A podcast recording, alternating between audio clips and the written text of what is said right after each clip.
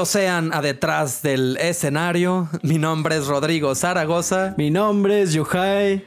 Y seguimos muy contentos porque por fin terminaron las historias de terror y por fin Yohai y yo volvimos a dormir. Yo no podría estar más feliz que en, en, esta época que ya se acaban las historias de terror. De verdad, otra vez lo repito, así como en el episodio pasado, gracias al cielo que ya se y acabaron. No queremos saber nada de historias de miedo hasta el siguiente octubre macabrón. Sí. Guarden sus historias, pero las vemos el pinche año que viene, la chingada. Sí, a mí ya no me manden nada, ya los estoy ignorando todo. sus evidencias, sus audios. Quiero dormir, ya no me quiero perturbar. Mejor manden historias, pues detrás del escenario, como lo hacemos normalmente. Historias si eres músico, si eres staff, si tienes algo interesante que contar que te haya pasado con un artista detrás del escenario. Ahí estaremos pendientes, pero el día de hoy tenemos un invitado muy especial. Un invitado de lujo. Ahora sí que, que muchas gracias por aceptarnos la invitación. El maestro Marcos alias Balú. Marcos Rayas. Marcos Rayas. ¿Qué tal? Buenas tardes. Pues, o buenos días, o buenas noches. No sé quién o- estén oyendo esto. En la madrugada debe haber algún loco ahí. Ándale, ¿no? Buenas madrugadas tengas tú, loco zafado. A las 3 de la mañana escuchando aquí nuestro Oye. podcast. Pobrecillo de la persona que tenga ese tipo de insomnio, ¿no? O sea, ¿qué clase de insomnio tienes que estar padeciendo que dices, ¿sabes qué? Ya estuvo, voy a escuchar detrás del escenario. Son las 3 de la mañana, pero vamos. Sí. Eso es un buen fan. Gracias por escucharnos a esa hora. Te debemos la vida, amigo. Muchas gracias, loquito del centro. Pues antes de comenzar con una serie de historias pues muy divertidas que tiene Balú para nosotros, el buen Marcos Rayas, aquí cuéntanos un poco de ti para que la gente sepa pues que acá Balú tiene una trayectoria grande, estudió filosofía, estudió música en Cuba, ¿cómo está ese rollo? Cuéntanos un poquito de eso. Bueno, sí, mira, primero voy, voy a aclarar una cosa que se me hace bastante importante. Hay muchísima gente que dice, ¿por qué Marcos Rayas, no? Y yo, bueno, pues porque en México está esta tradición de que como se apellidan tus papás, te apellidas tú. no, no sé si sabías. Es que luego sí ha habido gente que me ha dicho de, ¿tienes problemas con la cocaína? No. No, Ah, solo me apellido Rayas, ¿no? Así es la cosa. Entonces va, dejando eso Claro. como claro. Ajá. Ajá. Y si alguien te vuelve a decir, ¿se las rayas? ¡Pau! Pero sí, bueno, entonces sí, soy Marcos Rayas, ese es mi nombre y mi apellido. Tampoco quería batallar porque, ¿por qué el nombre artístico? No me gusta tener pedos, ¿no? Pues sí. No es como que te llamaras Yohai, ¿no? Sí, claro, un nombre así medio acá. Pues mira, ya sobre la pregunta de, de qué onda con Cuba, porque también me, me ha tocado, ¿no? Varios colegas de, oye, yo quiero irme a estudiar para allá y todo, pero ya mandé correos y no me los han contestado. Y esta conversación si hubiera ocurrido hace todavía unos dos, tres años, la respuesta sería, no te lo van a contestar. Porque el internet, no sé, porque no hay. Porque no existe el internet, chico. Va, sí, vamos a empezar por ese pequeño detalle, pues, ¿no? Claro, ¿no? A, a ver, si quieres internet, te tienes que ir a un hotel y pagarlo y te sale carísimos, en serio. Yo me acuerdo que en aquel tiempo era pagar una tarjeta de 20 dólares por media hora de internet. Un gasumáis. Exacto, ¿no? Entonces yo acabé optando por ir. Que también Pues sí. eh, lo entiendo por la banda que me dice, es que cómo voy a ir sin saber qué pedo. Los entiendo, yo también fui sin saber qué pedo. y, y justo fui con la onda como decir, chale, pues es que es una escuelota, el nivel, yo la, sé que no traigo ese nivel. Y me decía un compa cubano que estaba acá, que de hecho gracias a él fue el que, que me fui, que es contador, no tiene nada que ver con la escuela de música, pero igual. Pero es contador y toca el piano cabrón y canta perrísimo, ¿no? Claro, no, y es actor y hace teatro, güey. ¿Qué pedo con eso? No, ya que me dice, mira, ve. Si no entras, pues igual te fuiste de vacaciones a Cuba, ¿no? Y dije, va, va, va, va, va, me gusta tu manera de verlo. Y fui a ver qué pedo, ¿no? Entonces, si alguno de ustedes tiene la intención de irse a estudiar para allá, honestamente vayan a ver qué pedo. O sea, un, un boleto de avión. Bueno, tengo años sin ver qué onda con eso. Pero en aquellos ayeres podías por 8 mil pesos viajar ida y vuelta. Este, hospedarte allá, honestamente, no es caro, solo no vayas a una agencia de viajes porque esa madre sí, Sí, te va a sangrar como si no hubiera un mañana. Porque sí ha habido gente de, no, yo en 15 días me gasté 35 mil pesos. Y yo, con eso viví medio año allá. Pero está bien. O sea, cada quien, ¿no? ¿Quién somos nosotros para, Para juzgar? juzgar. Eh, Claro, ¿no? Además, pues seguramente tú pagaste una colegiatura del ITESO del güey de la agencia de viajes, entonces no te apures. Sí, pues sí.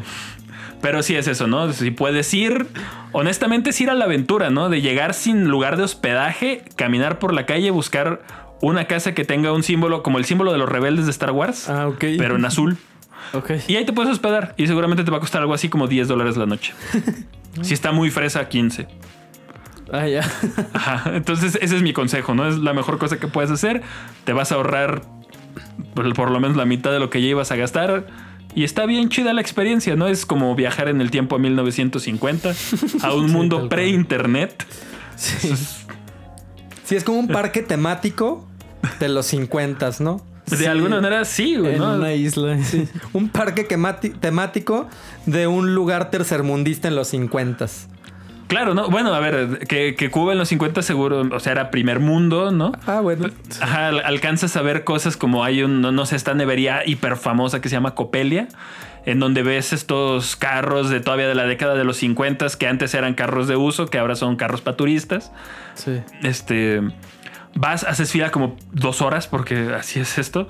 Compras un, helado que la verdad está muy bueno y muy, muy, muy barato. O sea, te llevas 10 pesos cubanos que equivalen como a 5 mexicanos y comes helado como para que te saquen las amígdalas al día siguiente.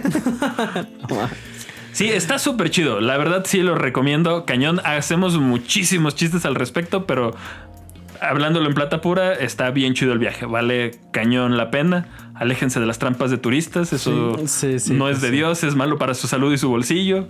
Y porque en cuanto a cultura, Cuba tiene un nivel privilegiado, por lo menos en cuanto a música, en cuanto a danza también tengo Sí, entendido, ¿verdad? Tie- Tienen un este esta bienal que, como su nombre lo dice, se hace cada dos años. eh, sobre arte contemporáneo, ¿no? Específicamente sobre arte plástico contemporáneo. Pueden ir y vaya, el turismo cultural es súper grande. Yo me acuerdo haber ido en estas cosas de la Bienal. Exposiciones de arte, eh, presentaciones de arte contemporáneo, en donde venía gente de, por ejemplo, de venían de la Academia de Actuación de Londres a presentar luego monólogos de Shakespeare y cosas así súper cañonas Qué chingón. conciertos en donde lo mismo veías en el mismo concierto a Chucho Valdés, a Yo-Yo Ma y a Jordi Zaval después tocando música barroca y te gastabas 150 pesos mexicanos y es porque además compraste de comer en medio, ¿no? Ah, sí. Sí, eso estaba claro. bien chido. Qué madre. cabrón, ¿no? Pues sí, hay que darnos una vuelta por allá. Envidiable. Sí, además ahora que, que cayó el fidelismo porque es difícil mantener un régimen cuando no estás vivo, Pues sí, sí, pues sí. Entiendo que ya el internet se ha vuelto otra cosa, es mucho más accesible, ya podemos enterarnos desde lejos de cómo está la movida y eso está bien chido, eso vale mucho la pena. Buenísimo. Pues, Pero pues, ayudó también. mucho a tu formación haberte dado una empapada de la educación musical cubana, ¿no? Digo, sobre todo porque muchos músicos aquí en México sabemos, ¿no? O sea, es como las leyendas de que no, en Cuba está bien cabrón ese pedo, pero pues pocos han tenido la oportunidad de ir a verlo con Claro. sus propios ojos. Claro, eh, fíjate, una, una cosa que me pasó que se me hacía bien interesante, había, a ver, cuando estaba allá tenía una compañera mexicana, una chica contrabajista que se llama Estrella Arias, que si me estás escuchando te mando muchos saludos. Ella, este, pues, pues como les digo, es contrabajista, entonces gracias a ella empecé a conocer como a la, escena de allá de, de, pues de contrabajistas, que luego todos, todos, todos así tocan en orquestas, sí tocan música sinfónica, pero ah, sí o sí están tocando algo de música cubana y están tocando algo de jazz, ¿no? Entonces, gracias a ellos empiezo a ver qué, qué onda. Y viene un grupo de, de músicos mexicanos de Ciudad de México, van para allá, para La Habana, que tengo la chance de, de cotorrearlos. Y bueno, son gente que aquí tenemos por, pues por grandes celebridades del jazz, ¿no? O sea, fu- fueron la gente de la escuela de La Faro. Y pues todos los veíamos como de wow, ¿no? Pues son estos músicos cabroncísimos que lo estamos viendo aquí en las masterclasses y todo. Y específicamente había un chico que era amigo de, de Estrella, que es el típico vato que le cuesta muchísimo trabajo, pero le echa un putero de ganas, ¿no? Sí, sí, o sea, sí, que es claro. como el que es malón, pero se esfuerza un chingo. Ese güey llega, platica con el profe de contrabajo, se cotorrean, se caen bien, se va este güey, nos quedamos los mexicanos platicando y me dicen, oye, es que este vato está muy cabrón, güey, ¿no? O sea, dale unos años y va a estar pesadísimo. Y lo que decíamos era de, sí, y ese es el más malo, cabrón. o sea, ese es el güey que más abajo figura. Y yo, a ver, decir verdad, no creo que fuera malo, solo creo que era una persona que tenía más talento para la música popular que para el clásico y por eso lo veían como mal. Pero no, no creo que es porque el güey fuera realmente un mal claro, músico. es muy normal. Sí, o sea, se- no se te dan las dos cosas, no mames, ¿no? Te tienes que ser bueno en una o en otra. O si estás muy cabrón, eres Messi, pero eso es una historia aparte. Sí, sí, sí. Y bueno, pues, este era el caso de este chavo, pero lo que decíamos era de, o sea, en México todavía confiamos en que nazca gente con talento. Allá los hacen, güey. O sea, puede que no nacieras con el, puede que no seas el güey con mayor facilidad, pero el sistema está diseñado de tal manera que van a sacar lo mejor de ti. Eso está muy, muy, muy chido. Y aún con los extranjeros, porque todo el grupo de extranjeros sabíamos y sabemos que éramos los menos preparados y los que tenemos menos talento ahí. O sea, ellos aún cuando te hacen el examen, yo me, me tocó ver mi examen de solfeo y el examen de solfeo de los cubanos, y el mío era muchísimo más fácil. O sea, pero en serio no podría acabar de expresar la diferencia de nivel entre un examen y el otro. Abismal, pues, el, el- la diferencia. Se hagan de cuenta que conmigo fue de, ah, les vamos a hacer un, un dictado a dos voces. Ya, pues ahí estás tú orejeando las dos melodías que te está tocando la maestra ahí en el examen, ¿no? Ajá. El de ellos era un dictado a cinco voces. Y Bueno. las voces exteriores, o sea, la, la voz, la voz más aguda y la voz más grave estaban en dos modos diferentes. Entonces estás escuchando ahí cosas ya de armonía bien contemporánea. Y yo sí lo vi y dije, yo no, yo no pasé esto, ¿no? O sea, yo no tengo el mismo nivel que mi compañero de al lado y mientras más rápido lo acepte, más rápido puedo mejorar, ¿no? Pero son buena ondas con eso, ¿no? O sea, de que sí, mira, ten niño, una paleta, inténtalo, aquí te vamos a cultivar. Ven. Sí, o sea, la verdad es que también entienden que el que ellos tengan un sistema que te agarra desde que tienes cinco años y te están cultivando y dando las herramientas para trabajar y todo, o sea, es un privilegio. Es un privilegio del que no gozamos aquí en, en el mundo capitalista, ¿no? En donde todo es posible si tienes Claro. la suficiente cantidad de lana. O sea, allá, pues tienes de alguna manera el privilegio de tener una educación de mucha calidad desde que empezaste hasta el, o sea, desde el kinder hasta el doctorado, la gente que va a cuidar de ti, o sea, tus profes de hecho hacen eso, cuidan de ti. O sea, ellos saben que su éxito depende de que tú seas el mejor ser humano posible y en este caso es el mejor artista posible. Entonces, pues como que ellos son conscientes de esto y tampoco te tratan como menos, ¿no? O sea, son muy de hacer comunidad y eso está chido, aún con, aún con el extranjero. Que, que no dudo que habrá quien nos vea con recelo o algo así, pero en general mi experiencia sí era eso, ¿no? Te veían batallando y en lugar de tratarte de pendejo te decían, ven, güey, yo te hago un paro, estás batallando con solfeo, yo te ayudo. O decía, oye, no, no, no estás tan bien en armonía, no te preocupes, yo te echo la mano. Entonces, eso sí estaba chido. Ya para cuando se acabó mi etapa ya, sí sentía que igual no estaba al nivel, pero estaba menos lejos. Y cuando regresaste, sí sentiste la diferencia, ¿no? Cañón. Sí, sí, sí, Sí. Porque inclusive me acuerdo que cuando regresé, bueno, no cuando regresé, estaba aquí en unas vacaciones y estaba un festival de, de, de estas cosas de educación alternativa en las artes. Ajá. Y platicando con uno de los chavos que estaba ahí, yo no me metí al festival, solo coincidió que estaba en el mismo edificio al mismo tiempo. Pero hablaba con un chavo que venía de, de- de otro estado de aquí de México, que se me decía, oye, ¿y tú qué? Y yo, no, pues yo soy, yo soy compositor. Ah, es que yo soy pianista. Y yo le dije, ah, o sea, yo algo toco de piano, pero, pero pianista no soy, ¿no? Ajá. Ya nos pusimos a tocar y a ver cosas y me decían, oye, es que tú estás viendo un repertorio que yo, o sea, que, que yo voy a ver en unos años más. Ujú. Y yo, ah, no, pues es, yo de hecho voy atrasado. Mis compañeros de allá que sí estudiaron piano en el nivel medio, este, porque yo en el nivel medio estudié percusión, los que sí vieron piano están pues, ya viendo cosas muchísimo más complejas, ¿no? Sí. Y ahí sí empecé a notar como el hueco ese grandísimo entre los dos sistemas este, educativos. Pero si lo piensas, pues aquí regularmente el negocio de, la- de las escuelas de música aquí o son academiecillas que te entretienen a los chiquillos o las licenciaturas. Licenciaturas en escuelas como privadas. Sí, tal cual. Y pues claro, ¿no? Pero ¿cómo esperan que te formes para el nivel de licenciatura? O sea, si vas a ser ingeniero, llevaste matemáticas toda la vida. Si vas a ser escritor, sí, llevaste español toda la vida.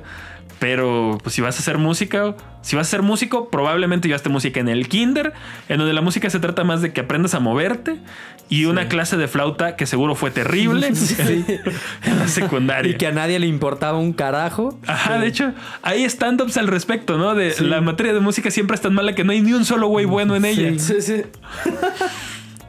Y que a- veces la materia de música la acaba impartiendo el profe de educación física. A veces así de que, ay, sí, que lo de... ¿Tú, tú sabes tocar la flauta? Pues no. Pues no hay pedo, los morros tampoco, güey. No se van a dar cuenta. Claro, ¿no? Vaya, y eso luego se repite en unos sistemas que no voy a decir en qué, en qué institución me pasó esto, pero sabiendo que yo era percusionista y daba clase de percusión en uno de estos sistemas de educación para niños, de repente llega el director y me dice, oye, ¿puedes dar una clase de trombón? Y yo, no, claro que no. ¿Por qué podría, güey? ¿De dónde chingados viste? Podía. Yo así de, güey, ¿me has visto soplándole a una baqueta alguna vez? O sea, no tiene sentido lo que acabas de decir. Oye, ¿y si te doy un trombón aprendes a tocarlo? Y digo, bueno, imposible no es, pero tampoco te garantizo nada, ¿no? Sí, claro. Y ahí me prestaron un trombón que después la escuela no sé qué problemas habrá tenido, pero misteriosamente un día desapareció. Ok. Y bueno, yo me quedé con el trombón. A la fecha sigo sin poder tocarlo. ¿eh? Pero ahí está, sí, En algún momento me pondré las pilas, pondré un chingo de tutoriales de YouTube. Ajá. Y ya que sonó de más, seguro iré a clase a algún lado, pero bueno.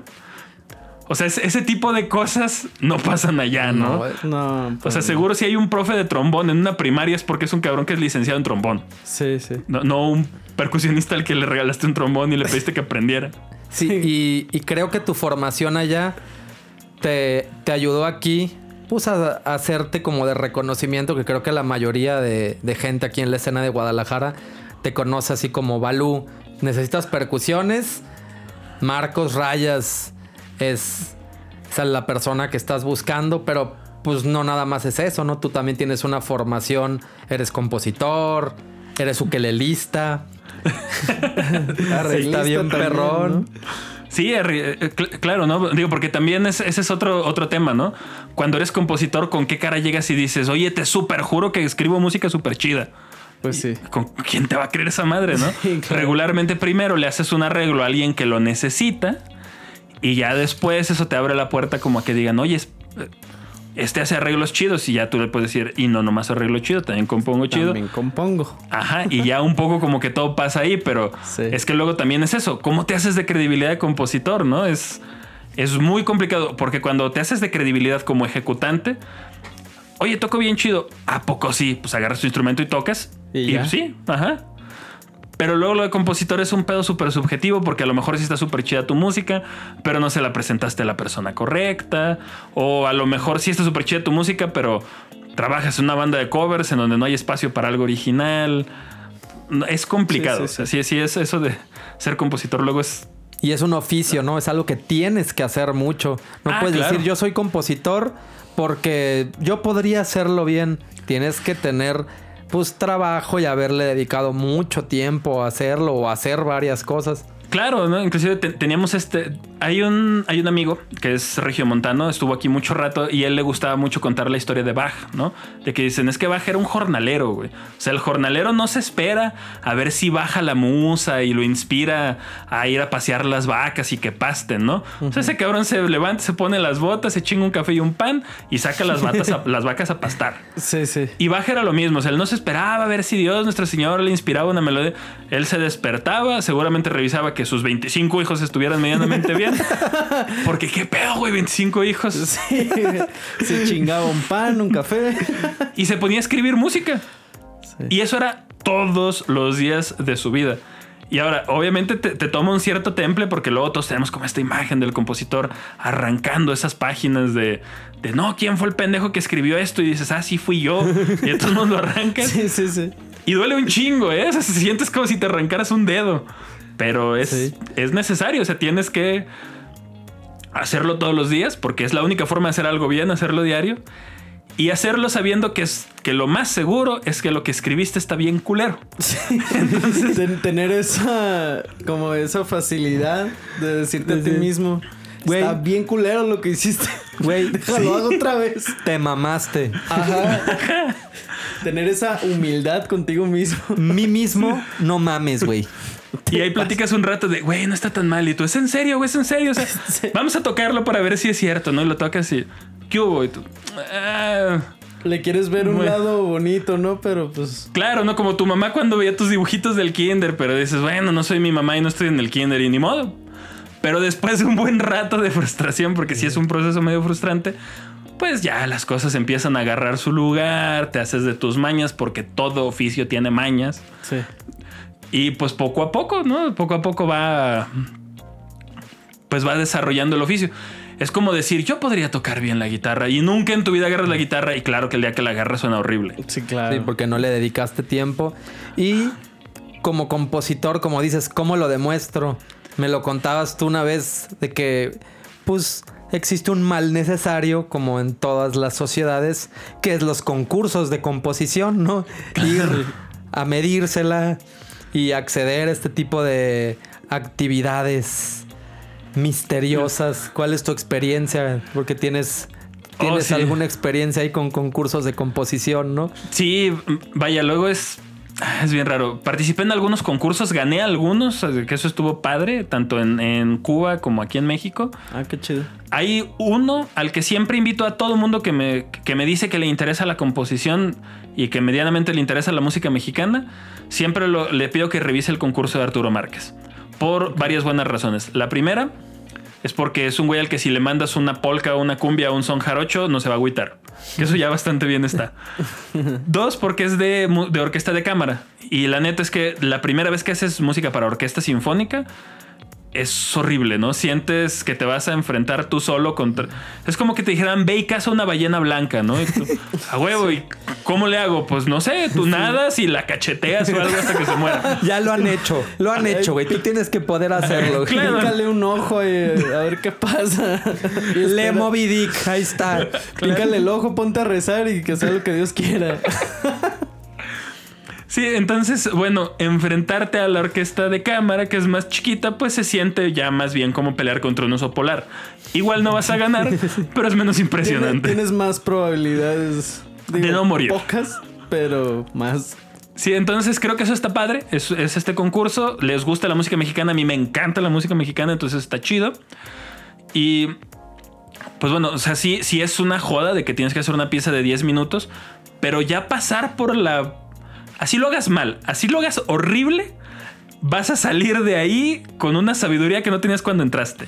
Entonces lo recomiendo cantidad. Y regularmente los jueces son compositores activos, que eso es súper importante, porque luego es terrible así como de va a haber un concurso de composición que me ha pasado. Que, y los jueces son el director de la orquesta en cuestión, que tú dices, ¿todo bien ahí? A lo mejor el primer violín, que dices, ok. Y el director administrativo, y tú, pero ese güey es contador, ¿por qué él me va a evaluar? Vamos qué- No, pues no está chida la rola. Ajá. A mí me gustan las cumbias, la neta, y no me pusiste a bailar. Y tú así de, pues bueno, ¿no? Entonces, Y el regularmente... conserje es el otro, ¿no? Ah, el conserje. que de ese güey por lo menos sabes que es un ser humano 100% honesto, ¿no? Sí, pues sí. dices, vaya, tengo ahí algo de, de camino ganado. Entonces, bueno, este concurso siempre lo recomiendo porque son compositores activos los que te van a calificar. Eso siempre está chido. Te digo, no importa qué tan mal lo hagas, siempre vas a salir con, con una sabiduría que no tenías al entrar, que también está bien chido. Y por último, el consejo que siempre doy al respecto a este concurso es, si no ganas, no te agüites. Porque los concursos al final se tratan de qué tanto le gustaste o no al jurado. Y qué tanto le gustaste o no, ¿cómo mides esa madre? No, eso es imposible. No, pues no. Aplausómetros. Ajá, entonces- No está el gustómetro tampoco.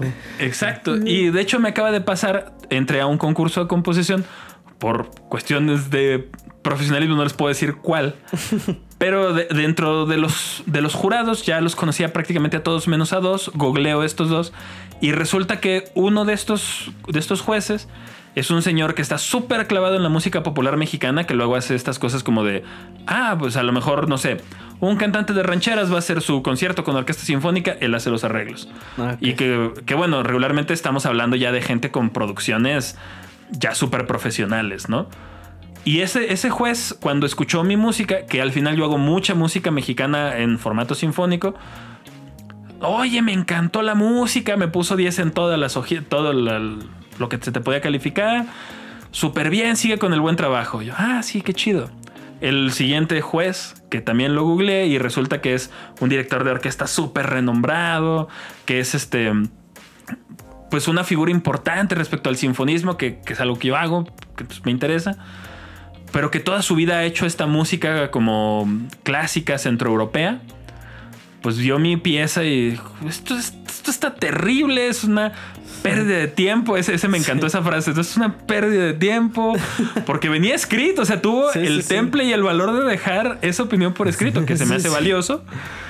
Este, esto no le aporta nada a la música. Vergas, ¿no? Pero ahora digo, a ver, tengo a dos profesionales de la industria de la música, a dos compositores con un muchísimo renombre. Y uno opina que lo que hice está súper bien y debería de seguirlo haciendo. Y otro opina que mejor pongo un puesto de tacos. que lo del puesto de tacos sí lo voy a considerar. Es un buen negocio. La verdad es que sí. Sobre todo en pandemia, ¿no? claro, ¿no? Porque yo quiero ver cuántas orquestas están ensayando, pero todos los taqueros tienen jal. Claro. Pero bueno, dejando eso de lado, es, eso, ¿no? Tienes a dos figuras súper importantes que cualquiera de los dos sería una opción a aspirar, ¿no? Decir yo quiero hacer eso. Con opiniones súper diferentes. O sea que ninguno de los dos me está hablando directamente de la calidad de la música. Me están hablando directamente de qué les gusta. Sí. Entonces, pues un poco los concursos son un mal necesario. Entonces, si hay alguien que nos está escuchando que aspira a ser compositor como esta onda clásica, no tienen otra opción. Métanse a estas madres. O sea, es, puede que no te gusten. Bela Bartok, un gran compositor este, húngaro, decía, los concursos son para los caballos, no para los músicos. Estoy de acuerdo con eso. Pero últimamente en este mundo en el que vivimos un poco no tienes otra opción. Entonces hazte la vida fácil a ti mismo y pasa el trago amargo lo más rápido que se pueda. Sí, de volada y el gargajito. Sí, sí. Dentro y ya. Oye, Balú, y aparte, estas son unas de tus anécdotas como compositor, ¿no? Ah, sí. Como este, ejecutante, intérprete.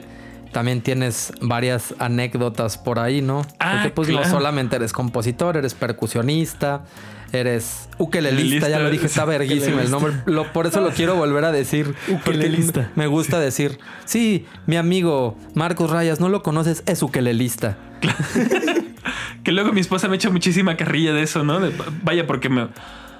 Como compositor, mira, la verdad es que como compositor y como compositor contemporáneo es súper difícil vivir. Entonces, si estás en estos, agárrate porque vas a pasar un rato muy, muy áspero en tanto a lo económico. Entonces, en el Inter no dejamos de tocar, no dejamos de dar clases. A mí particularmente me gusta mucho dar clases. Y ahorita dar clases de ukulele es algo que me, que me ha mantenido a flote a mitad de la pandemia. Entonces sí me dice mi esposa, no mames tanto estudiar para dar clases de guitarrita, güey. De guitarrita. Y para la gente que no sabe, es Balú era fue maestro mío en la universidad, precisamente esta escuela donde ya invitados que hemos tenido aquí, Robbie, Guayo, el buen Diego, se me olvida alguien, perdón, no me sé todos los invitados que hemos tenido aquí, Luis Hernández, Luis pero Hernández. todas estas personas que yo he comentado que son mis compañeros de pues que estudiamos en la misma universidad de música, ahí mismo Balú era nuestro maestro. Él fue maestro mío de arreglo, de orquestación, de filosofía. y, y aparte de, de una amistad que hemos tenido ya de, de bastantes años, pero fue a raíz, a raíz de esta escuela dando clases precisamente. Sí, sí. Perdón, es que sí me siento muy gracioso esto de tantos años de estudiar para clases de guitarrita. Y sí, bueno, en, en esta universidad nunca di precisamente clases de guitarrita. Que también si uno que le lista me está escuchando, no se ofenda si es una guitarrita. Sí, O es sea, al chile, güey, o sea.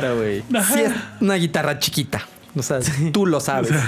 Sí, entonces no, no se agüiten, no, no pasa nada por, por aceptar esta verdad que está ahí.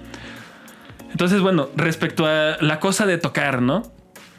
Que, que tampoco creo que es algo que te tenga que dar pena porque luego compositores como Philip Glass tienen que seguir haciendo este jale de, de- de ejecutante a pesar de que se dedican a la composición y de que son ya figuras medio legendarias.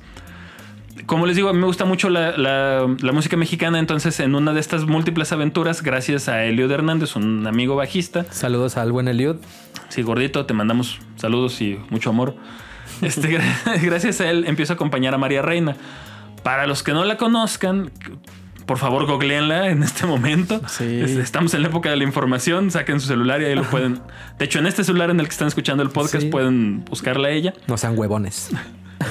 es una cantante soprano, pero canta en lenguas indígenas. Entonces tiene este proyecto que es María Reina y la Ópera Mije, en donde o bien pueden escuchar canciones tradicionales mexicanas, sones, tanto sones este, del istmo de Tehuantepec, allá en Oaxaca, como música náhuatl, música maya, este, y en lenguas, en lenguas tradicionales, que también eso está súper chido. Creo que necesitamos cada vez tener un escaparate más grande para las lenguas tradicionales de aquí de México. Sí, la verdad. Entonces, bueno, pues está, está ella haciendo su, su proyecto de ópera Mije. Conocemos a su, a su arreglista y su director musical, que es Joaquín Garzón, un eh, pianista muy cañón también él.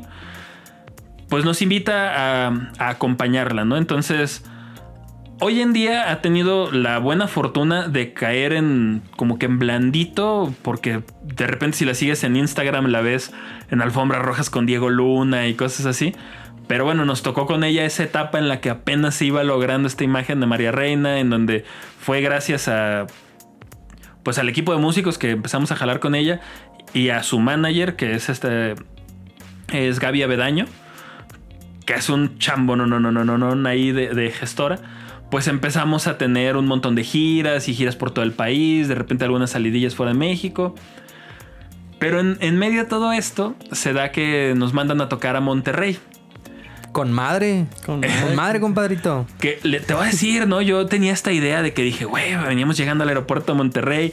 Ahorita en el gusanito este del avión va a haber un güey con un asador y una carne asada, ¿no? Sí, o con un cabrito ya bien Ajá. preparado ahí. Y, y no, güey, dije, qué chingados. Todos Muy mis mal, sueños. Esos bastardos me mintieron. Sí, no es como. Y que los dueños eran primos, ¿no? Así. sí.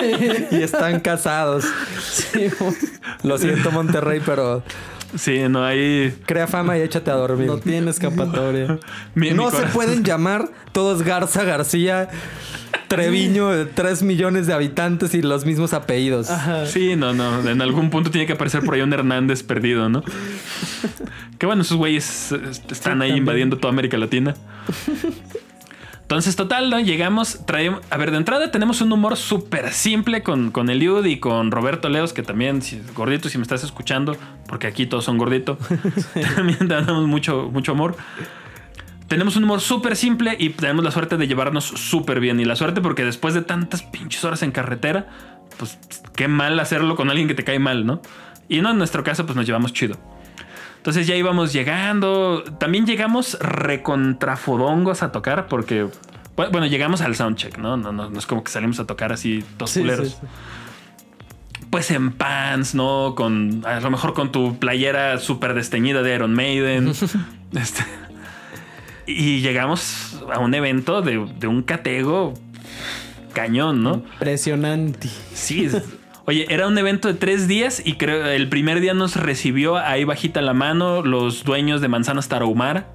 Okay. Que no son tarahumaras y eso también me decepcionó, pero es toda otra historia. Todo el tiempo te estuvieron mintiendo sí. desde que llegaste a Monterrey. Pero bueno, es, este es un, un, evento que organizan unas, asocia unas asociaciones civiles allá en Monterrey, en donde se dedican a promover pues los valores humanos y estas cosas. No sé exactamente cómo ponerlo en palabras, Ajá. pero el evento era tan grande que uno de los invitados de honor del evento era el Dalai Lama. Su Inga turma. Ay, no más.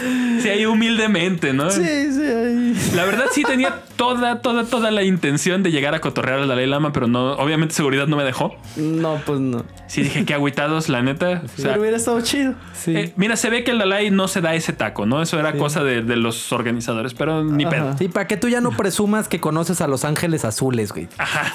No, to tocaron en la fiesta de mi jefa. Ensayaban a espalda de Ajá. casa de mi jefa en Iztapalapa. No, güey. A esta fiesta vino el Dalai Lama, güey.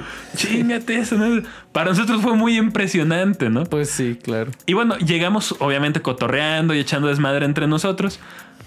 Se me hizo bien chido que la, la, chava de recepción estaba atacada de la risa con las tarugadas que veníamos diciendo los tres.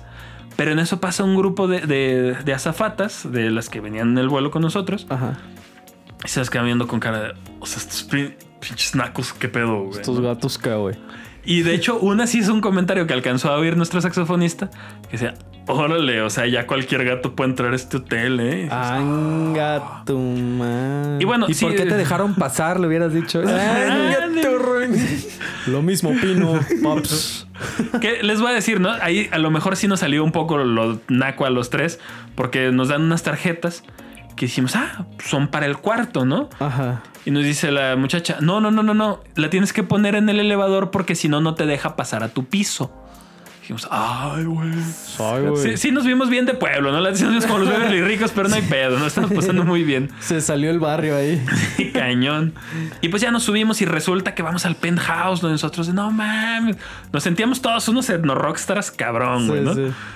Y ya nos subimos y pues estaba este grupo de azafatas ahí en el, en el elevador. Nosotros, ¿A qué piso van, güey? Nosotros, al 13. No mames, el cambiazo de actitud, ¿no? Ay, ¿ustedes qué, quiénes son? ¿O qué pedo, no? Entonces, "Nah, ya chica tu madre, tú quédate en el piso 10. culo". Sí, güey.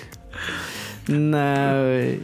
Pero bueno, o sea, sí, sí estuvo. Sí estuvo como botana, ¿no? Sí, la verdad sí estuvo pues, cagado. sí. Total, pues fuimos, tocamos. Al final, creo que María Reina sí pudo al final conocer a, al Dalai Lama. Ella sí pudo conocer al Dalai Lama. Sí, porque bueno, aceptémoslo, ella. De, de hecho, en, en su. En, en los gafetes que nos dan, e insisto, esto creo que es cosa de los organizadores. El de ella viene como talento. Y el de nosotros viene como staff. Entonces, bueno, está bien. Pero ahí estaban. Sí, ahí estábamos, lo vimos de lejitos. Ajá. Que ya es más de lo que puedo decir, no sé, ya, ya fue un logro personal el haber estado ahí. Entonces, ah, ese, ese me hizo bien chido. El, el que en aquel tiempo era presidente municipal de Monterrey. Este, llega a saludar a María Reina, sacarse fotos con ella.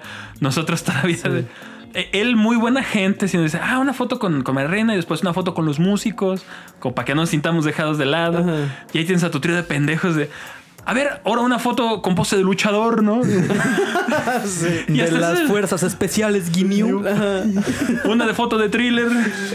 Y jaló el señor, ¿eh? es Ah, sí. súper buen pedo. No sé si es porque estaba en campaña o porque genuinamente es muy, es muy, muy, muy amable él. Yo quiero Ajá. creer que es la segunda.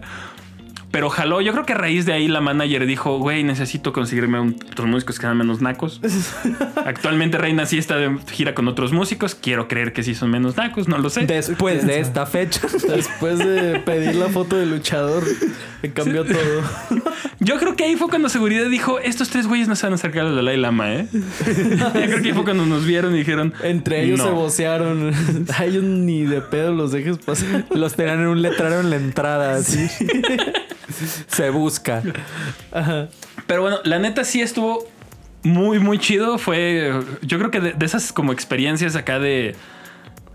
De que nos deslumbraron a nosotros, ¿no? Que lejos de decirlo así como de... O sea, conozco al Dalai Lama, güey. Fue este pedo de decir, no mames, no puedo creer que hacer algo como tocar en lenguas indígenas, que es algo que de repente sí he escuchado a más de un compañero así como de, esa pinche nacada qué, güey. Pues no mames, ¿no?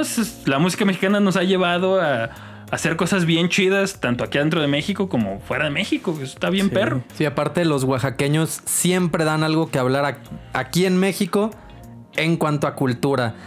Ya sea por su nacionalismo arraigado que tiene, porque son orgullosos de sus raíces como nadie, yo creo. Oh, o sea, sí. a mí, gracias a la música, me ha tocado pues estar en. Creo que lo te está contando, me hacen falta tres estados del país, creo, para estar en todos. Madre. Y en buen- Oaxaca siempre me he llevado la sorpresa de esa gente, esa pasión. En, en muchos lados existe, pero en particular en Oaxaca me he encontrado como con un nacionalismo súper fuerte, una pasión sobre lo suyo, ya sea en arte, en costumbres, en su lengua que muchísima gente habla y en comida. A la madre en comida. güey. Yo tengo amigos extranjeros que vienen y es que yo he visto en televisión nacional en mi país que Oaxaca es así el lugar donde tengo que venir a comer a México, ¿no? Y hablando de de Oaxaca, con Balú aquí yo tengo uno de mis road trips más épicos. Fue un viaje sumamente, como dice este serio documental How I Met Your Mother, Oh, sí. Legend, Wait for wait it. for it, estuvo perrísimo. Sí. Derry, güey. no mames, ese viaje estuvo bien chingón y fue gracias a, a Balú que yo estuve ahí.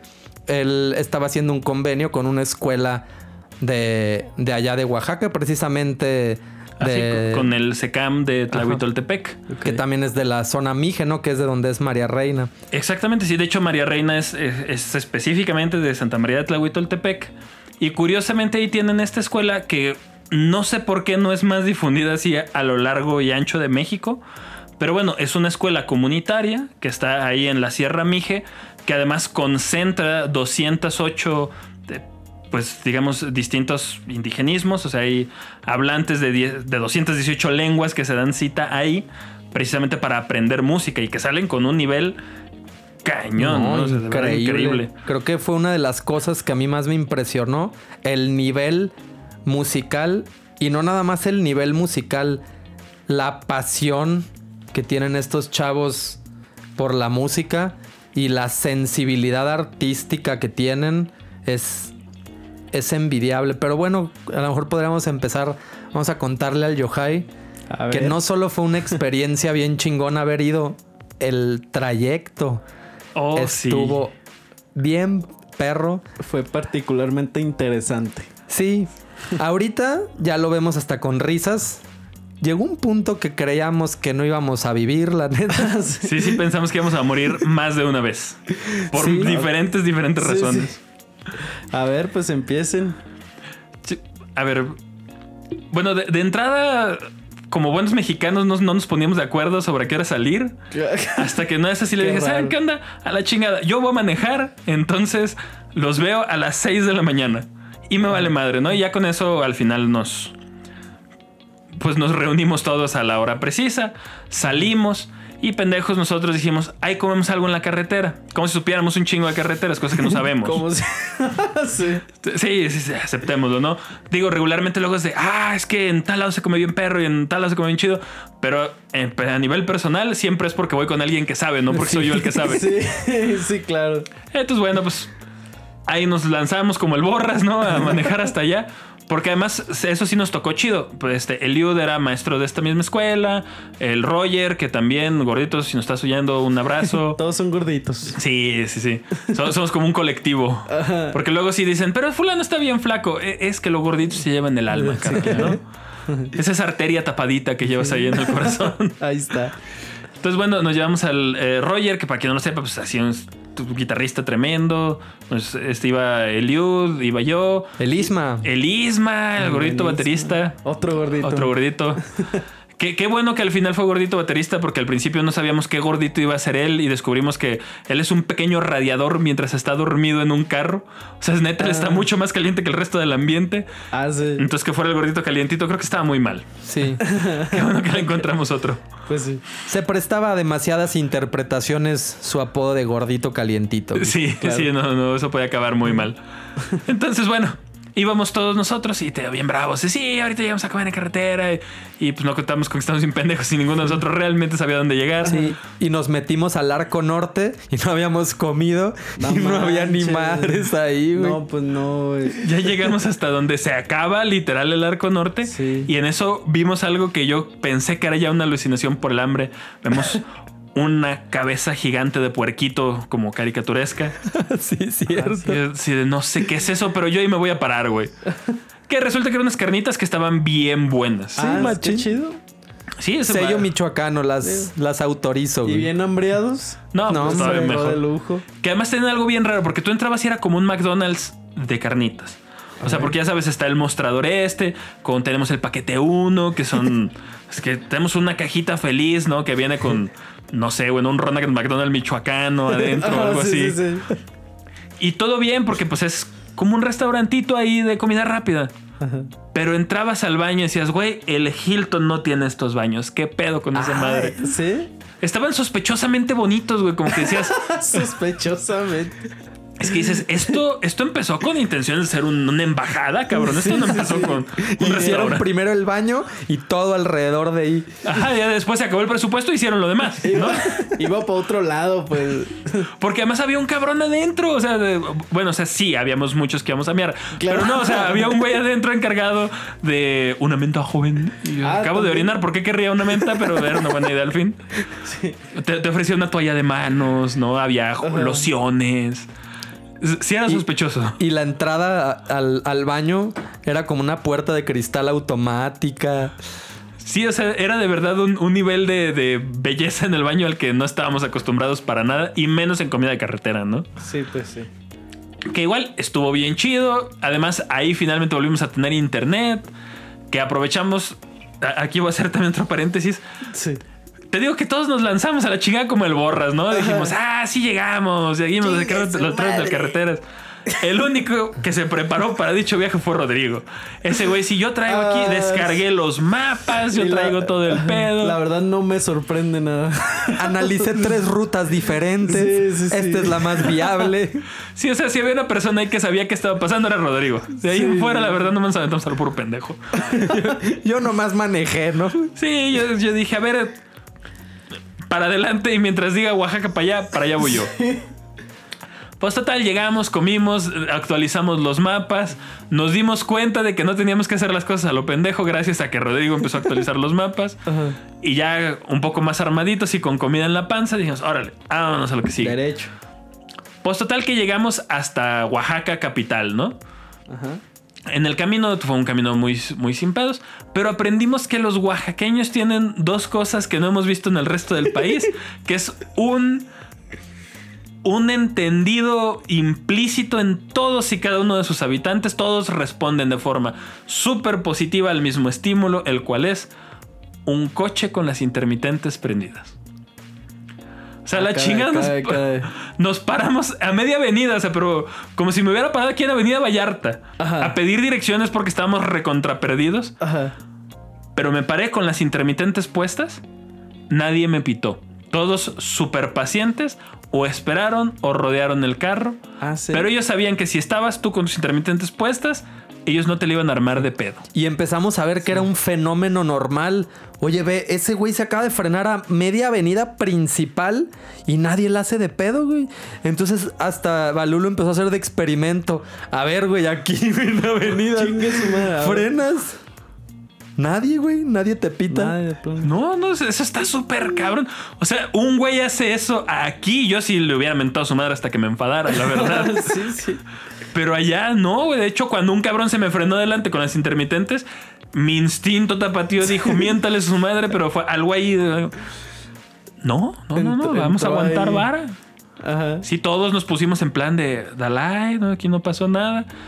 Tuvimos la suerte de que como Eliud iba con nosotros y el gordito milenario ha estado en este medio de la música desde que la música es música, no faltó que, ah, yo tengo un compa co- conocido aquí en Oaxaca la chingada, un vato súper amable que nos llevó a cenar, Unas bien. tlayudas buenísimas. Sí. Pasado de lanza. Si alguien de aquí no sabe qué es una tlayuda, qué pedo con su vida, ¿no? Algo están haciendo mal. Pero básicamente es una tortilla gigante que son buenísimas, neta. No sé qué pedo con el maíz o con la masa o qué, pero están Sí, increíbles. hechas con maíz de adeveras. Sí. Ajá. untados con asientitos de puerco, que es lo que queda en el caso de las carnitas, con frijoles negros recién hechos, quesito.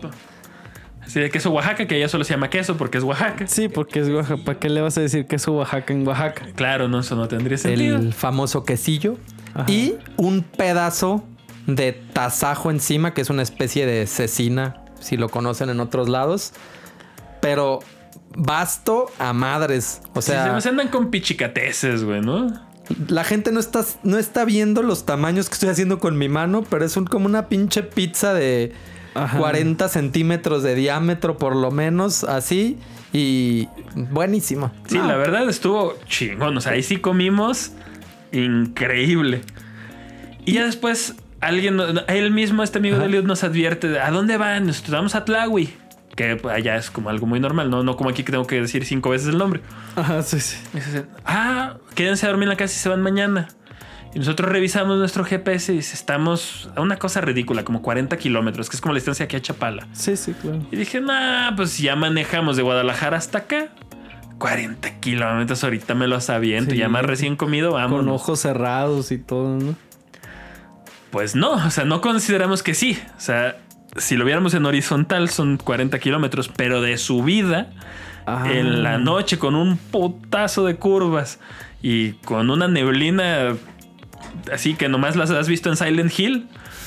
Está muy cabrón, o sea, ese, Sí. ese viaje de 40 kilómetros, la neta es que debió haber durado una hora, pero duró como otras 5. No, es que eran 40 Ah, no. kilómetros en línea recta, güey. Y hay curvas así. Y aparte pasó algo. Hubo una tormenta. En Oaxaca nos tocó poquita lluvia nada más. Pero para esa zona hubo una tormenta encabronada Sí. que en un punto llegabas y se dividía así. Había dos caminos. Una, uno era el camino por la carretera nueva. Y ahí íbamos a hacer una hora y media nada más. O dos horas, algo así. Y el otro era el camino por la carretera vieja. Y yo venía con el GPS, pero como no, no, no, no había mucho internet, a mí esa madre me mandó por la, Carretera por la vieja. carretera vieja, güey. Y por la carretera vieja no es una hora y media. Son cuatro horas en una montaña de curvas interminables a 3000 metros de altura. Vas subiendo, pum, pum. No, sí, porque Tlahue aquí está a más de 3300, 3500 metros de altura, una madre así. Me- Y- para que se den una idea, o sea, amanecía y nosotros veíamos cómo el sol le pegaba por arriba a las nubes. Exactamente. Ah, ok. Sí. Algo alto. sí. Algo tranquilo. sí, sí, sí. Y bueno, ya para estas alturas les comento, o sea, salimos a las 6 de la mañana, ya eran como las 12 de la noche, yo ya estaba recontra cansado, pero yo dije, bueno, de copiloto traigo a Rodrigo, que ha demostrado ser una persona increíblemente responsable. Sí. Le va a pedir que maneje él. Pero no consideraba con que Rodrigo no maneja. Ah, pequeño detalle. A la fecha. Y yo así de, "Mm, bueno, pero viene Roger conmigo, que Roger sé que tiene fama de manejar chido. Ajá. Digo, ¿qué pedo, Roger?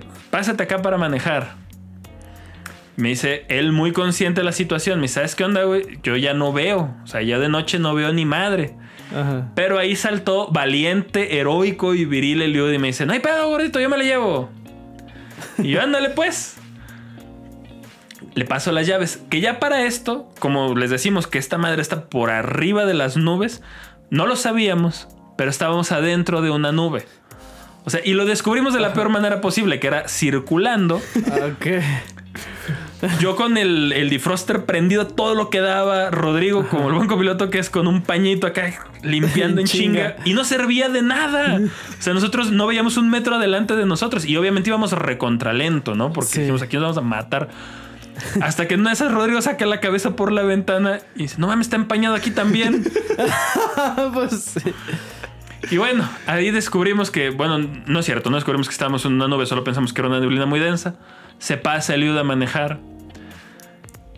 Y pendejos, nosotros, ninguno se puso a recordar que este cabrón está súper ciego. Era el más ciego de toda la camioneta. man. Pero no se rajó Elliot. Él dijo, yo, yo manejo. Y- Sí. Pero nadie, o sea, no nos dimos cuenta. Pero aparte, para esto, Elliot me decía, a ver, Rodrigo, tú me vas diciendo. Y yo asomado en la cabeza porque no podíamos depender del, del, ¿Del del vidrio? cristal porque el vidrio sí. estaba completamente empañado y no servía de nada. Yo asomado así agarrado, pero yo tampoco contaba con que Elliot tiene un poquito pesada la pata para manejar. Ok. Y había piedras del tamaño de la camioneta que se deslavaron del cerro así. Los señores son unos piedrones, ¿no? Vamos bien, ¿no? Le faltaba un bigote para hacer un señor piedra. Y al lado del camino, o sea, de un lado tenemos la montaña y del otro lado teníamos un barranco que no alcanzábamos a percibir por la neblina y por la noche. Pero eran, o sea, estábamos a más de 3000 metros de altura. Imagínate el chingado barranco. Cuando veníamos de regreso al final, dijimos, no mames, o sea, aquí te pinches matas porque te matas. Y el Liud con la pata bien pesada. ¡tom! ¡tom! pasando por todos los hoyos. Y no le quitaba el, el pinche acelerador. Y yo asomado así, piedra, ¡bum! Se frenaba. Ay, qué bueno que la viste. Yo no la había visto.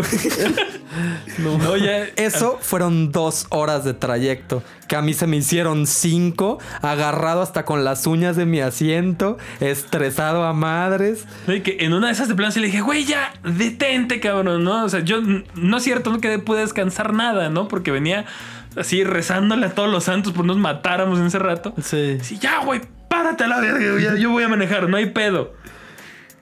No, tú manejas bien lento. No hay pedo, güey, voy a manejar. Yo voy a manejar. No, además, es mi pinche carro, güey. No, por favor. Ya, qué fresa y no sé qué pedo. Ya, cambiamos otra vez. Para cuando hacemos esa maniobra, nos damos cuenta que habíamos llegado a una curva increíblemente cerrada. O sea, estábamos a segundos de matarnos a la chingada, güey. Ah, sí. O sea, ya el carro estaba enfiladísimo para ir al precipicio y morirnos, güey. No mames. No sí, la neta. Y bien estresante. Y aparte, yo venía con mi celular. Yo era el único que traía Señal. este señal. Pero la señal no me alcanzaba a cargar la ruta de los mapas, güey. Entonces yo veía que me aparecía el puntito, estamos por aquí, güey, pero no me decía. Y y a veces hace cuenta que, que el Google Maps, aunque se desconecte, carga la ruta, pero no sé si en ese entonces no estaba tan chingón, pero a mí no se me quedaba la ruta grabada. Se me quedaba así un punto en medio de unas montañas, güey. Y no sabíamos dónde estábamos. Si su y ubicación es precisa, 640 metros. Y tú, ah, mira tú. No, pues está bien. Precisión. Sí. Pero por fin llegamos, cuando llegamos, o sea, nos bajamos a bailar un zapateado todos. O sea, a besar ahí la tierra como el papa, Sí, ¿no? Y, y por fin llegamos a, a unas montañas súper metidas en la punta más alta del- de las sierras de Oaxaca. Pero valió la pena, la verdad. Estuvo chido. Bueno, también sí nos recibió. eh, En aquel momento el director era Vladimir Medina. Él dirigía el. Él era el director académico de toda esta escuela del SECAM. Y sí nos dijo, oigan, ¿por qué no mejor se durmieron en Oaxaca y vinieron al día siguiente, no? Y dice, mira, la verdad, por pendejo. Me encantaría darte otra excusa, pero no es cierto. No es, Te voy a decir la verdad. Fue por pendejos. Pero bueno, igual estuvo bien chido. Este, estuvo súper padre. La experiencia del SECAM neta es completamente otra cosa. Si yo pudiera hablar de un lugar con una calidad educativa así infrancable, chingoncísima, es definitivamente ese. Y dicen que hay otros SECAMs que a lo bien no he podido ir a conocer, que están en otros estados. Pero ese por lo pronto está cabrón. Sí, sí, es, sí está muy, muy, muy chido. Y nos llevamos una experiencia muy buena del nivel musical, de la calidad de gente. O sea, nos atendían Increíble. de verdad. increíblemente. Y aún La- los, los alumnos, porque luego veíamos eso, íbamos a dar un curso, o sea, tanto nosotros le, el interés era aprender de ellos, de, de lo que ellos, de su tradición, de la música de los viento metal y eso, y compartir algo de lo que nosotros traemos de aquí de la ciudad, ¿no? Hacer como este intercambio cultural. Los chicos que tomaban los cursos, el curso que preparó Rodrigo, por ejemplo, eran de, ah, sí, les voy a dejar esto de investigación y pues esto les dará unos dos, tres días. Llegaban a las dos horas de, oye, investigué esto, encontré esto, y tú dices, no mames. ¿Qué hubo, güey? ¿No? O sea, aquí lo podrías haber googleado en cinco segundos y aún así hay gente que no te hace la tarea, ¿no? Ajá. Y allá que el internet es una cosa como rara y escasa, ¿no? Y- dos horas y ya estaba. Todos, todos eran estudiantes envidiables. Menos uno. Oh, Benito sí. Juárez, güey. Benito No Juárez, mames, qué cura con Benito. Benito. Uno, porque tenemos una, tenemos una bocina donde anunciaban cosas y ponían música. Y de repente un día escuchamos, Benito Juárez, no te has presentado a tus actividades en la cocina porque todos los morros ahí tienen que ayudar todas las mañanas y se les, se les reparten distintas actividades. Pero no mames, se llamaba Benito Juárez, güey. De entrada sí dijimos, no mames, eso es como un programa, una radionovela. No, no, no, no, era que de verdad, como el güey se había hecho pendejo de ir a hacer las cosas que tenía que hacer en la cocina, le llamaron ahí como para que sintiera la presión. Y lo voceaban diario aparte. Ah, el primer día, órale, al día siguiente. Benito Juárez, ahora no te presentaste en tus tareas para ayudar en el campo porque también tenían que arar y cosas así. Y diario, diario siempre dio que hablar Benito Juárez en la bocina. Sí, de hecho, ya al final, al final nos estábamos preocupados por Benito. Dijimos, güey, ¿le habrá pasado algo? ¿Se habrá perdido? ¿Se habrá desbarrancado el cabrón? Ya después descubrimos que no, no, que estaba bien, solo era huevón. Sí. Y pues bueno, pues ánimo, ¿no? Y es muy mal nombre para tener tan mala fama en tu escuela. La O sea, verdad. porque eres el nombre más. Este. Que destaca, Sí, cabrón. exactamente. Benito Juárez, no mames. Porque si te llamas Juan y haces alguna cagada, pues hay mil Juanes, ¿no? No hay pedo. Pero Benito Juárez. O sea, es el único Benito Juárez fuera del personaje histórico que yo he conocido en mi vida. Entonces sí fue. Sí, pobre cabrón, ¿no? Los primeros días, ya al final del viaje ya era la cura, ¿no? De, güey, deberíamos de haberle pedido su correo a Benito Sí. para estar ahí en contacto, un WhatsApp o algo. Y aparte, que no se presentó a hacer las tortillas en la mañana esa vez. Estamos indignados. Es lo más importante de haber ido allá. Las tortillas más deliciosas que me he comido en mi vida. Molían el maíz todas las mañanas. Maíz Las- de aneta. y las hacían a la leña, que prendían también todas las mañanas. Comimos delicioso esa semana que estuvimos allá. Yo engordé como chingo. 5 kilos. Ahí Siem- bajita la mano. Siempre había un café delicioso, unos frijoles negros recién hechos, exquisitos. La comida fue, fue increíble No, y sí, creo que bárbara. no nos queríamos ir, ¿no? No, ya la neta, al final yo creo que todos nos queríamos quedar ahí cuanto fuera necesario. Y súper amables ellos. Si, no- si nos quisiéramos quedar otra semana, nos lo ofrecían con la mano en la cintura. Sí, nada más que nosotros nos teníamos que regresar pues ya a la ciudad de Guadalajara donde radicamos a cumplir con, Sí, claro. Nuestras con nuestras obligaciones. y eso. Pero pues nos llevamos una sorpresa al regreso. No sé si la gente que nos está escuchando recuerda el incidente de Nochixtlán que sucedió, pues que, fue esto hace unos 7, 6 años. Más o menos, sí. Fue un incidente muy sabido, hubo un desmadre ahí en la ciudad de Nochixtlán en, en Oaxaca. Pues el chiste es que nosotros llegamos a de regreso a Oaxaca, Oaxaca, nos metimos al mercado a comprar cosas. Yo compré mezcal, queso, torta, un cagadero. Yo compré para variar, güey. Y en eso, ah, me pusieron bien pedo en una tiendita de mezcales de sabores. Llévele, güero, y no sé qué, me ensartaron 10 mezcales, me fui visco. y en eso ya íbamos de camino como, como para irnos. Y en eso nos habla el director del SECAM. ¿Dónde vienen? Aquí saliendo, regrésense. Está pasando un desmadre, nos dijo. Un desmadre y en eso, en lo que nos dice este güey, empezamos a investigar en internet. Cagadero, empezamos a ver noticias. A mí me empezaron a llegar mensajes de mi mamá. Hijo, ¿estás bien? Porque fue así, fue un caos Sí, sí. mediático en todo, en todo Sí, de México. que empezó a haber balazos ahí en Chixtlán, que de hecho llegaban brigadas de la Cruz Roja que atendían tanto a los manifestantes como al ejército. No, De- o sea, estuvo muy cañón, estuvo muy, muy, muy cañón. Sí, pues yo me acuerdo haber visto las noticias. Estaba en mi casa también. No me acordaba que estaban ustedes ahí. Sí, Pero sí me acuerdo haber visto que fue un desmadre bien feo, pues. Ahora te estuvo, estuvo muy cañón. Y algo muy impresionante es que estas personas. eh, pu- pues, prácticamente todas las personas de la sierra tienen una, una estima increíble por los maestros, que en mi opinión es algo que deberíamos de tener un poco que en todo el país. Entonces, ellos para apoyar a los maestros en esta manifestación, que además como que fuera de Oaxaca se tergiversó mucho, o sea, se, se aprovecharon mucho de los medios de comunicación más grande para co- como para hacer un poco quedar mal esta manifestación ellos se organizaban a través de un sistema de radios comunitarias, que pues básicamente es como este podcast, pero que pasa allá en una estación de AM, Sí. y que toda la comunidad la aprovechaba pues para, pa- para avisarse de, las, de los sucesos importantes. Y gracias a eso nos pudieron avisar de cómo estaba la situación y que nos alejáramos de Nochixtlán. La bronca es que a huevo tenemos que pasar por ahí para salir. No había otro punto de salida que no implicara un riesgo peor para nuestra salud, ¿no? Sí, claro.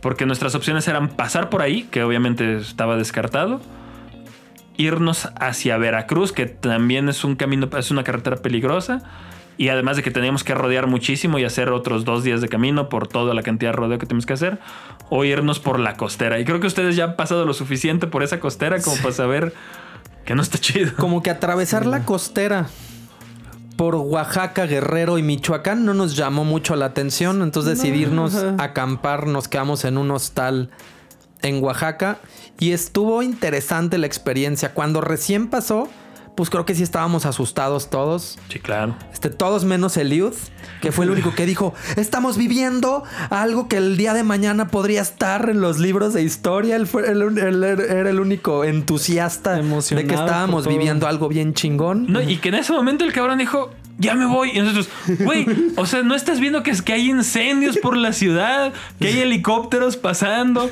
que nos acaban de decir la radio comunitaria que nos resguardemos.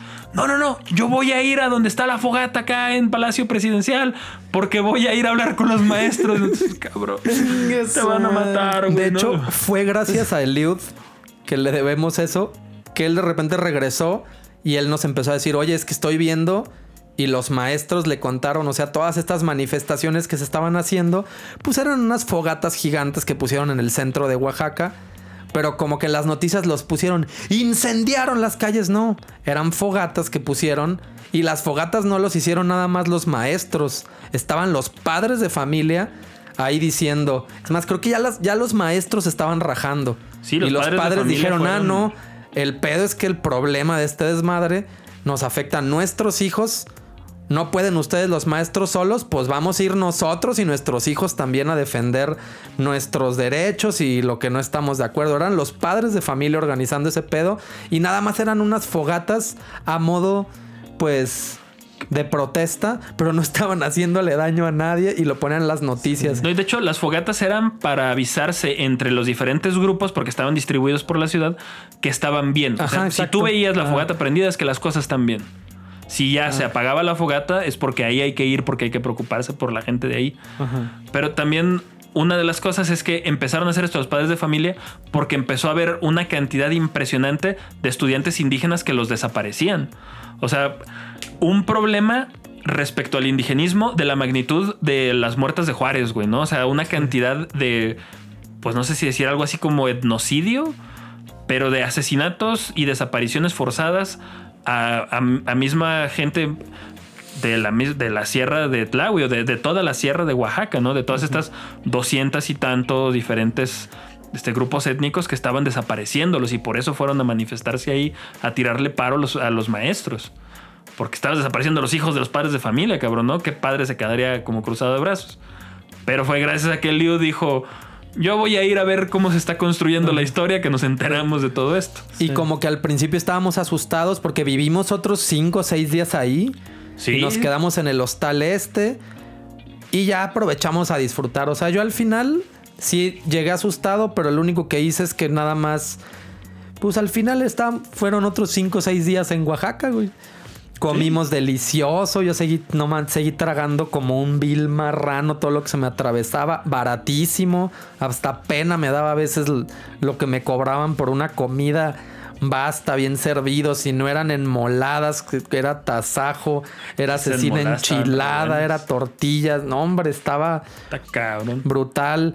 Pan de yema todo el día, café, te metías al mercado que, que en ese momento estaba en la calle, te empedaban gratis, chocolate, no, güey, o sea, era estaba para aventar para arriba. Sí, la verdad súper chido. Al al final pudimos ir a visitar Monte Albán. Este, visitamos varios de los museos que estaban ahí en la ciudad. Al final, pues varios de nosotros sí decidimos ir a cotorrear con los maestros. Dijimos, pues ya vimos que aquí no hay pedo, pues vamos a ver qué pedo. Yo me acuerdo que yo, de, de- hasta de ingrato cabrón, fui a aprovechar el internet que estaba gratis en, en presidencia y descargué ahí un chingo de plugins para el Logic que tenía que dejar cargando. O sea, cabrón, imagínate con la confianza que te sentías que yo dije, ah, pues yo llego aquí, dejo la compu cargando, puedo medio moverme, Ajá. ver qué pedo, un poco un ojo al gato, otro al garabato. Pero con esa tranquilidad, güey, bajar una laptop aquí descargando chingaderas Sí. y voy a ver qué pedo alrededor sin el miedo de, ah, nada más me lo van a robar, güey, ¿no? O sea, o sea, neta era una resistencia bastante pacífica que estaba ocurriendo ahí. Y de hecho hablábamos pues a las autoridades para no meternos en nombres, para preguntarles qué, qué- qué estaba pasando, porque éramos turistas y ya nos queríamos ir. Y las autoridades nos dijeron, no, hay un caos, hay violencia en Oaxaca, permanezcan resguardados así neta. Súper alarmistas. Y de repente íbamos con la gente y una vez fuimos a comer con una señora, me acuerdo. Y le dijimos, es que somos de Guadalajara y no nos podemos ir porque pues lo de Nochixtlán está cerrado. Ah, no, sí, pues cerraron porque hicieron un desmadre, pero todavía hay paso. Y gracias a esa señora fue que al día siguiente nos animamos a irnos y no estaba cerrado. O sea, la neta, ya cuando nos fuimos, sí había una zona de guerra ahí. O sea, todavía Sí. nos encontramos un tráiler que seguía incendiado, como flama bajita, así con las llantas derretidas. Unas montañas de tierra que después como que tiraron, carros, casquillos. Haz de cuenta una escena de The Walking Dead, güey, Ah, de así. plano. Y cuando pasamos por ahí, la neta, yo sí me paniqué. De hecho, yo, yo saqué un montón de videos y fotos. Si encuentro fotos, creo que tengo fotos ahí de Tlahuiltoltepec, de, de la comida. Se me hace que tener algo por ahí. Voy a ver si lo subo al Instagram. Pero de eso no saqué nada, porque cuando llegamos ahí, todos veníamos fríos. Balú venía manejando, paniqueadísimo Sí. de pisar el acelerador si pasaba algo, pero nada más dejaron el teatro montado. No había nada, no había nada de gente. Estaba abierta la ciudad, pero lo dejaron así, no limpiaron para aterrorizar a la gente y que vieran que había un caos. Y, y fue esta señora la que nos dijo, no hombre, pues mi hijo va todos los días al mercado allá en la Ciudad de México y diario viene, está abierto, no, váyanse. Y ahí fue donde dijimos, órale, vámonos y ya finalmente pudimos como que regresar. Pero la verdad estuvo chido. O sea, aún con todo eso, creo que el viaje estuvo increíble. Qué mal que al final pues, la universidad no hizo por perpetuar este vínculo. A la fecha Vladimir se, eh, él tiene esta banda de jazz mexicano que se llama La Tlayuda, que andan pues haciendo muchísimas cosas. Para que entonces- le den una checada a la tlayuda. de hecho, sí, u- u- vaya ahora sí, vayan a YouTube y busquen la Tlayuda Power Band. Está perrísima la música de ellos. Son pura gente de Tlahui y bueno, y Vladi, que Vladi es jarocho, pero igual. Este, está bien chida su música y todo. Y pues por desgracia no hemos podido regresar, pero ojalá, ojalá se dé. Estaría increíble, porque creo que Qué chido. Cualquier trago amargo que pudimos haber pasado, nos lo quitaron con todas las bondades que nos brindaron y la excelente experiencia. Pues Balú, creo que esto va a ser todo por el episodio del día de hoy. Ah, fueron unas excelentes historias, gran anécdota la de Oaxaca, una de mis anécdotas favoritas y de mis road trips como que, recuerdo con más gozo y esperamos poder regresar a Oaxaca en un día de estos juntos. Estaría bien chido Sí, sí, repetirlo, ir a ojalá. hacer cosas allá. Ojalá nos toquen más road trips adelante también, ¿no? Sí, Tú estuvo- sabes que yo de copiloto no me rajo. A huevo. Estuvo chidísimo, ¿no? Y aparte, por lo que tengo entendido, faltan un montón de historias más que tienes ahí, pues, Ah, sí, por suerte hay mucho en el morral. para que se abra ahí a una segunda invitación o hasta una tercera invitación, que ahí hay un montón. Vas a tener que regresar. Porque aparte con Balú tenemos un montón que contar Sí. también. Un, episodio del podcast no que- nos queda corto para... Sí, no, tenemos que sacar la serie en Netflix. Pues muchísimas gracias, Balú, por haber venido al episodio número 11. Gracias por haber venido al podcast. No, pues muchísimas gracias por invitarme. Fue todo un gusto. Las veces que quieran, yo estoy contentísimo de regresar para acá. Tenlo seguro que sí, que sí va a ser otra vez. Y tus redes sociales, dile a la gente dónde te puede encontrar en el ciberuniverso virtual. Ah, la chica. Ok, pueden encontrarme. Tengo Facebook, tengo cuenta de Instagram y página web. La verdad no quería batallar, entonces todas son Marcos Rayas Compositor. Este, para que estén ahí pendientes. Igual si son de Jalisco, me pueden escuchar todos los viernes de 5 a 6 de la tarde en el 96.3 de FM, donde hablamos de música rara y ruiditos. Perfecto. Ah, Entonces, Marcos Rayas en cualquiera de estas plataformas. Si me quieren escribir, obviamente contesto yo toda- to- to- todas mis redes. Ajá. Pero principalmente el Instagram, que creo que es la que más utilizo. Porque Facebook como que ya estaba un poco lleno de mala vibra y Ajá. mejor migramos al mundo del Instagram. Pero bueno, en cualquiera de estos que nos quieran ver, ah, canal de YouTube también como Marco Reyes Compositor, ahí subo la música que estoy haciendo, los proyectos en los que estoy trabajando. Si alguno de ustedes quiere saber más sobre el mundo de la composición, pronto voy a subir una masterclass virtual hablando de la música de Arturo Márquez, entonces ahí estén como al pendiente. Buenísimo. Perfecto, para que estén pendientes. Pues también recuerden seguirnos a nosotros en redes sociales. Nos encontramos como Detrás del Escenario Podcast. Nos encontramos por el momento en Instagram, en Facebook. Estamos en TikTok. Yeah. Perrísime en. TikTok. Y comparte con tus amigos nuestras historias si te gustaron. Si no, me vale madres, compártelas también. y que nos den un like, que nos compartan, que nos recomienden. Es de muchísima ayuda para nosotros y se los agradeceríamos. ¿En dónde pueden escucharnos, mi buen Yuhai? Recuerden que en las plataformas donde pueden escucharnos es en Spotify, Apple Podcast y Google Podcast, todo como detrás del escenario. ¿Y tus redes sociales, a ti cómo te pueden encontrar, Yohai? A mí en Instagram me pueden encontrar como arroba Yohai con doble A, aunque te dé risa y aunque te cueste más trabajo. Y-O-J-A-A y latina. Perrísimo, por si quieren un pianista ahí para que les eche unas pistas a sus grabaciones. Ahí está el Yohai. Y... A mí pueden encontrarme como Rodrigo Zaragoza Music en Instagram y en TikTok también, como no. Cualquier Yeah. cosa andamos pendientes por ahí. Y esto fue el todo por el episodio del día de hoy. Los esperamos la próxima semana con nuevas historias y nuevas, pues, mamadas de Lo nuestra parte. pasar. Ya se la saben. Mi nombre es Rodrigo Zaragoza. Mi nombre es Yohai. Mi nombre es Marco Rayas. Y esto es detrás del escenario.